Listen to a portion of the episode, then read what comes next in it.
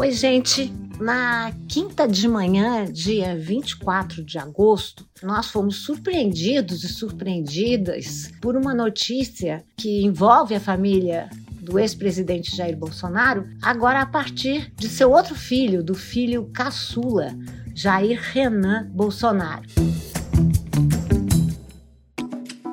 Jair Renan Bolsonaro já é figura que vem aparecendo nos noticiários sempre implicado com alguns casos que nós poderíamos definir como tráfico de influências. Ou seja, ele usa do fato de ser filho de Jair Bolsonaro para, de alguma maneira, entrar na política, não só isso, mas, sobretudo, tirar proveitos da posição do pai e também de seus irmãos. Hoje, porém, as propriedades dele, tanto em Brasília como em Camboriú, Santa Catarina, foram motivo de uh, apreensão e busca sob acusação de estelionato, falsificação de documentos, sonegação fiscal e lavagem de dinheiro. Toda vez que isso acontece, Jair Bolsonaro pai se revolta, fala em perseguição política, diz que vai proteger a família, inclusive fala em nome da família. Mas nada disso é verdade. Não só Renan já apareceu nos noticiários e não por bons motivos, como a figura que está sendo de fato procurada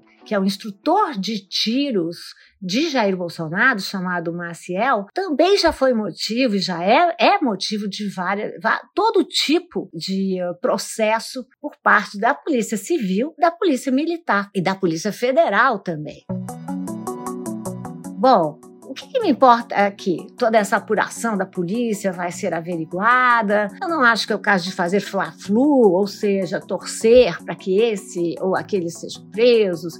Entrar na mesma lógica que foi a lógica do bolsonarismo, torcer para que políticos da oposição sejam presos, se deem mal, se co coloquem em falcatruas. Essa não é a minha perspectiva, porque eu acho que numa democracia nós precisamos dos políticos e precisamos de políticos de moral ilibada, políticos com transparência. Então, não se trata de torcida, se trata de avaliar, de acompanhar essas apurações. Eu também gostaria de aproveitar o que está acontecendo com Jair Renan Bolsonaro para tratar de um tema clássico nas ciências sociais brasileiras, nas ciências humanas brasileiras: o familismo que que é o familismo? É quando a família de um candidato assume o poder junto com ele e sem ter sido eleita. Bom, nós sabemos que a família é uma instituição duradoura na humanidade, tomou muitas formas, ainda bem que toma agora novas formas com os novos arranjos familiares, mas vamos dizer que a família, enquanto instituição, foi criada no Ocidente, sobretudo,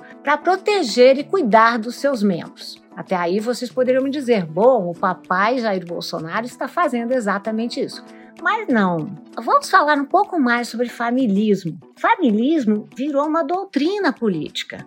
Uma doutrina política em que a família, ou seja, a esfera privada do dirigente, seja ele um presidente, seja ele um imperador, o que for, a família do presidente assume o poder e, com isso, o Estado diminui em tamanho. O familismo também foi utilizado como uma forma de governo de vários regimes conservadores e reacionários. De um lado, a defesa de uma só família, a família heteronormativa, a família composta por papai, mamãe, com o sexo e gênero muito delimitados, com o mando do pater famílias, que sugere uma sociedade muito patriarcal, muito conservadora e muito heteronormativa, ou seja, que só impõe uma opção de gênero e sexo. Bom, o familismo na política também é um problema, porque o familismo é uma outra face de uma questão que nós vemos, estamos tratando por aqui em outros episódios, que é o patrimonialismo. Patrimonialismo, repito aqui, na concepção uh, que vem de Weber e depois é utilizado por vários intelectuais brasileiros, patrimonialismo é o inflacionamento da esfera privada que se impõe sobre a esfera pública. Voltar à questão do familismo no Brasil. Esse é um grande problema, porque grandes famílias se mantiveram no poder em várias províncias e depois estados da República, mantêm esse poder e governam estados e até o país como se fossem o contrato entre a sua própria família. Não é.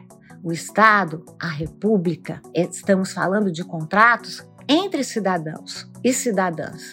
E mais, a cidadania é uma franquia da democracia. Ninguém entrega totalmente a representação, porque nós continuamos a pressionar. Então vamos voltar ao começo desse nosso podcast. Olha lá, gente, vamos pensar. O caso de Jair Renan Bolsonaro precisa ser avaliado, precisa ser julgado. Vamos ver o que é que essa operação vai dar. Mas o que nós já temos de elementos para nossa reflexão aqui? Os impasses do familismo.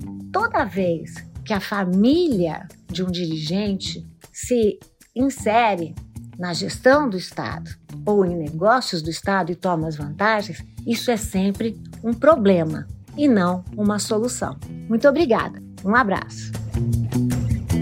É isso. Esse é o podcast. Oi, gente. A cada episódio eu vou escolher um fato marcante da semana para a gente aqui analisar, contextualizar, refletir. Vai lá e se inscreve no Spotify, por favor, ou na plataforma de podcast que você preferir. E me siga lá no Instagram, Lilia Schwartz. Você vai poder contar o que achou do meu podcast e também ouvir opiniões sobre outros fatos e outros eventos da semana. Esse podcast é produzido pela Baioc Conteúdo, tem a direção do Nilman Costa, o roteiro é do Luiz Fugita e meu, e a edição é da Amanda Hatsira. É isso aí, gente. Até a semana que vem com mais notícias. Um abraço!